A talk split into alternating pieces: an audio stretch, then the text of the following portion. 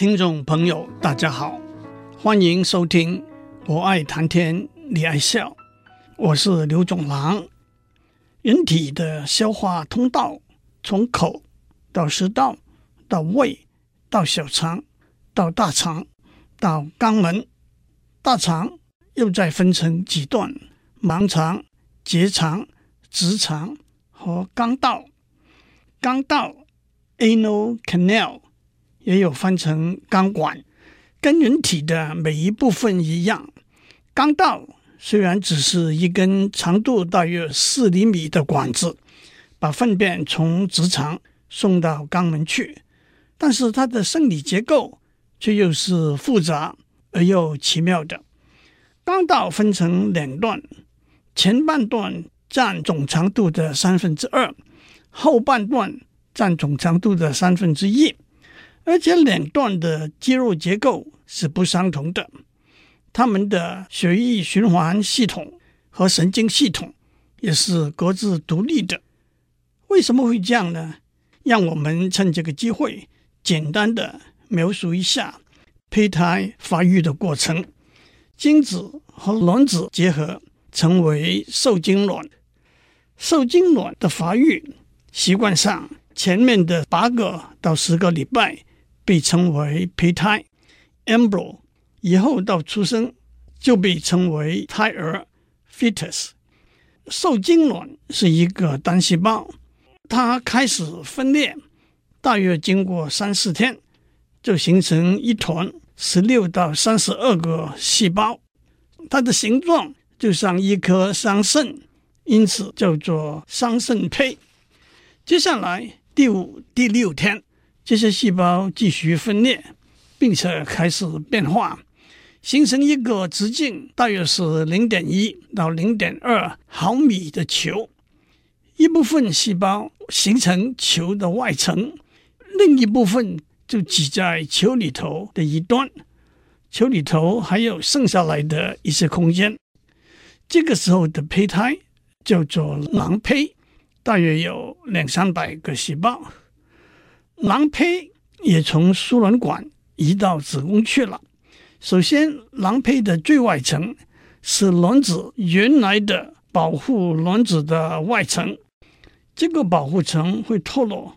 大概在第一个礼拜，囊胚就会附在子宫壁上，胎盘在囊胚和子宫壁之间形成，也就是把胚胎和母体连接起来的通路了。到了大概第二个礼拜，由于身体不同的器官和组织有不同的肌肉结构，囊胚的细胞就开始变化，成为不同的细胞群。这个时候的胚胎就叫做原肠胚，它的直径大约是零点二毫米。人体的原肠胚有三种不同的细胞群，这三种细胞群的学名。是外胚层、中胚层和内胚层，这些学名来自它们形成的过程，我就不细讲了。举例来说，外胚层的细胞形成表皮和指甲、毛发、中枢和周边神经系统和眼、耳、鼻的感官上皮细胞；中胚层的细胞形成肌肉。软骨、骨头、排泄系统，包括肾；循环系统，包括心脏和血管；生殖系统，包括卵巢和睾丸；内胚层的细胞形成消化道，包括胃和肠；呼吸道，包括肺，还有腺体。到了第三个礼拜，原肠胚的直径增加到零点四毫米。接下来，身体各部分的器官组织就逐渐的形成，胚胎也逐渐变成胎儿了。细节我就不再讲下去。接下来让我讲消化通道的形成。大约在第四个礼拜，内胚层细胞形成了一个管，叫做肠管。肠管在逐渐形成三段，叫做前肠、中肠和后肠。这三段的分界是明显的，每一段的血液循环系统是独立的。接下去，前肠形成的器官包括食道、胃和小肠里头的十二指肠的前段；中肠形成的器官包括小肠里头的十二指肠的后段、空肠、回肠和大肠中的盲肠、阑尾、升结肠和横结肠前段的三分之二；后肠形成的器官。包括横结肠后段的三分之一、降结肠、乙状结肠、直肠和肛道前段的三分之二。接下来我们就问：那么肛道后段的三分之一是怎样形成的呢？那又更有趣了。当消化系统在形成的时候，其他的系统也在同时形成。消化通道的末端是直肠。排尿通道的末端是连到膀胱的驰尿管，直肠和驰尿管都连到一个共同的空腔，叫做斜直腔。我们可以想象，那是两条公路的尽头交汇的广场。斜直腔和直肠和磁尿管的中间有一层黏膜，叫做斜直膜。到了第七个礼拜。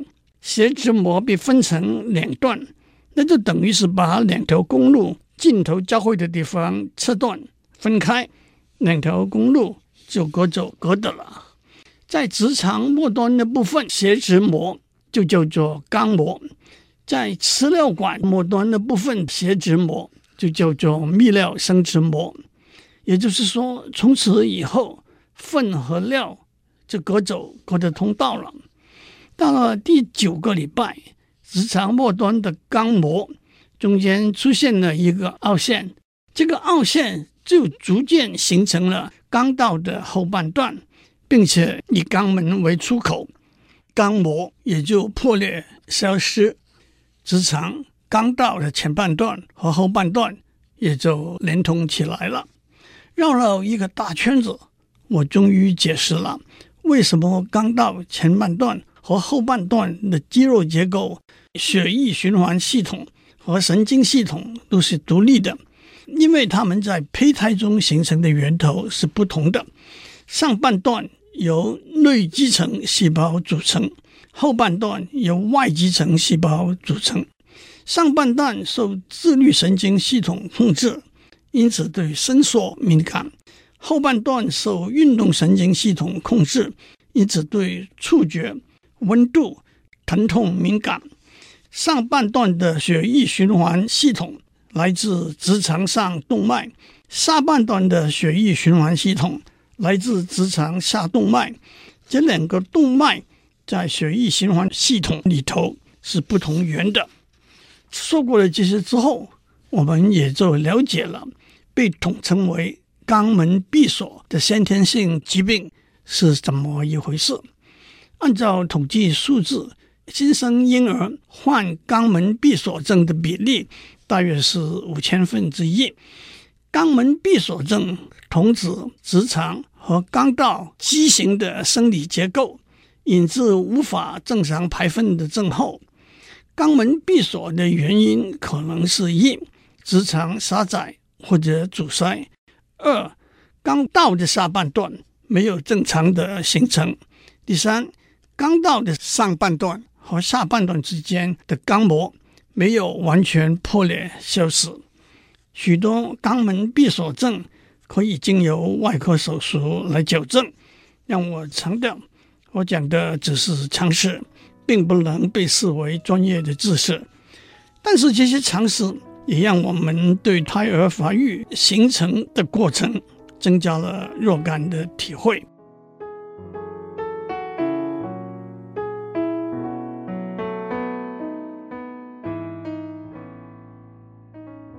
讲过了肛道的形成之后，接下来让我们讲两层包围住肛道的括约肌。肛门内括约肌是长度大约是二点五到四厘米，包围住肛道前半段的环形肌肉。它的厚度大约是五毫米。它是平滑肌，是不学域肌。受自律神经系统控制，它平常是在收缩状态，防止粪便和其他液体气体排出。只有当直肠内充满粪便的时候，它会松开，帮助排便。肛门外括约肌包在肛门内括约肌的外面，长度大约八到十厘米。它是横纹肌，也是随意肌，受运动神经系统控制。当生理的讯号引起排便反射的时候，如果因为外在条件的影响，中枢神经系统想不要排便，就会让肛门外括约肌紧缩，抑制排便。但是肛门外括约肌容易疲乏，在一般情形之下，继续收缩超过一分钟，就不得不松弛下来，粪便也就控制不住而外泄了。我们以前讲过。粪便在大肠形成之后，经由消化通道的移动性复合运动，每天两三次，背向前推，蓄积在直肠里头。当蓄积的数量达到一百五十到两百毫升的时候，就会对直肠壁产生足够的压力，引起排便反射。不过，中枢神经系统。还会接受到其他的讯号，而且让我指出，除了生理讯号之外，也包括心理讯号，例如紧张、焦虑。当中枢神经系统接受到各种讯号的时候，就会引起变异。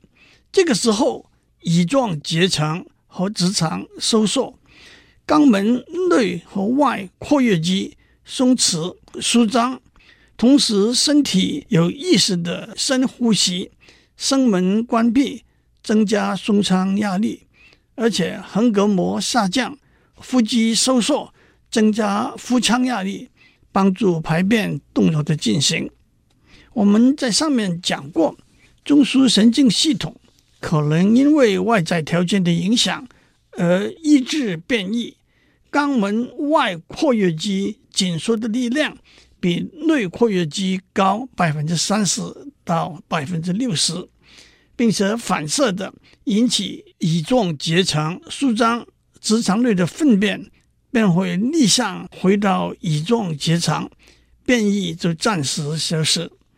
但是如果经常或者长时间抑制排便，可以使直肠对粪便的刺激的敏感性降低或者消失。粪便在大肠内过久，水分被吸收而变得干燥，就可能导致便秘了。接下来让我讲痔疮这一种常常在肛道发生的疾病，那就是肛道皮肤底下的静脉膨胀弯曲，引致大便出血、大便疼痛和其他症状。人体的血液循环系统由动脉、静脉。和毛细血管组成，心脏跳动产生的压力，把血液经由动脉输送到身体的各部位去。动脉由大动脉分成小动脉，再分成毛细血管。毛细血管透过管壁，把血里头的氧气和养分和外面的组织交换。把带着二氧化碳和废物的血汇聚起来，再经由小静脉、大静脉送回到心脏去。一个大家往往忽略的要点是，血液循环系统是一个封闭的系统。换句话说，血液从心脏经过动脉到毛细血管到静脉，再回到心脏，是一个封闭的流动系统。因为心脏的压力，血液在动脉中流动得比较快，回流的时候压力低下来了许多，就流得比较慢。因此，大约百分之三十的血是在动脉中流动，百分之七在毛细血管中流动，百分之七十在静脉中回流。同时，因为要承受心脏的压力，动脉的管壁比较厚。静脉的管壁比较薄，在静脉里头不同的地方还有瓣膜，防止血液向相反的方向倒流。一个比喻是，动脉里头的血的流动，就像浪奔浪流的滔滔江水；静脉里头血的流动，就像风平浪静、宽阔的大河里头的水流。因此，在种种不同的状况之下，静脉中血液的流动不是正常的顺畅，静脉就会发炎、膨胀、弯曲，甚至破裂、流血。我们在上面讲过，肛道分为前后两段，这两段的血液循环系统是独立的。当在肛道前半段的静脉发炎膨胀的时候，那就是内痔；当在肛道后半段的静脉发炎膨胀的时候，那就是外痔。我们也讲过，这两段的神经系统也是独立的，上半段受自律神经系统控制。对疼痛不敏感，下半段受运动神经系统控制，对疼痛敏感，这就是内痔不疼痛而外痔疼痛的原因。远在公元前一千七百年，埃及医学的记载；公元前四百六十年，希腊医学的记载，在圣经里，例如《生命记》第二十八章。在《黄帝内经》里头的《素问·仙气通天论》都有提到字。最后，让我们讲一些文字上有趣的事情。在中文，排粪也可以说成大便、大解，便就是方便，解就是解放的意思。古时候比较文雅的说法是出宫。古代科举考试的时候。考场中有出和入的牌子，考生出去要拿一个出的牌子，回来要把出的牌子换成入的牌子。出的牌子写作出宫，入的牌子写作入境，表示恭敬之意。因为考生出去上厕所要先领写作“出宫”两个字的牌，“出宫”两个字。就成了上厕所的代名词了。在英文，defecation 是比较正式的说法，bowel movement 肠的蠕动是比较含蓄的说法。至于“粪”这个字，甲骨文里头的“粪”字是左边一个本基，本基的上面有三点，代表污物、废弃物。右边有一个扫帚的帚，下边是两只手，代表双手用扫帚把污物扫到本机里头去。篆文省去了“帚”字，用米代表污物，用田代表本机，用贡代表双手，所以“粪”字就是米田贡合起来了。不过，这又有一个胡扯的笑话。有一个想要起义夺取皇位的人，对老百姓说：“米是大家要吃的食物，田是大家要耕的土地。如果我当上皇帝，我就要把米和田跟大家共享。”可是等到他夺得天下之后，他就后悔了。他说：“米田共享就是粪啊！”最后。中国语言学大师赵元任先生写过一篇短文，题目是《诗是食狮史》，姓施那个人吃狮子的故事。全文九十一个字，每个字的声母都是“狮”。其中几句是：住在石头建的房子里头的诗人施先生喜欢吃狮子，凡事要吃十只狮子。十点钟的时候，他到市集去，遇到十只狮子，他把狮子用箭杀死。可是当他吃狮子的尸体的时候，才知道那是石狮子。有人模仿赵元任先生写了一篇短文，题目是《直治痔直而治疗痔疮》，全文五十五个字的声母都是“直”。我当然无法在这里把原文念给大家听，不过其中的一部分是说，有一个人名字叫“之”，他患了痔疮病。支先生有一个侄儿，很聪明，还知道怎样治纸。他就用一种植物白芷的汁来治疗支先生的痔，痔疮病就给治好了。支先生烤了一只肥嫩的雉鸡的腿给侄儿致谢。祝您有个平安快乐的一天，我们下周再见。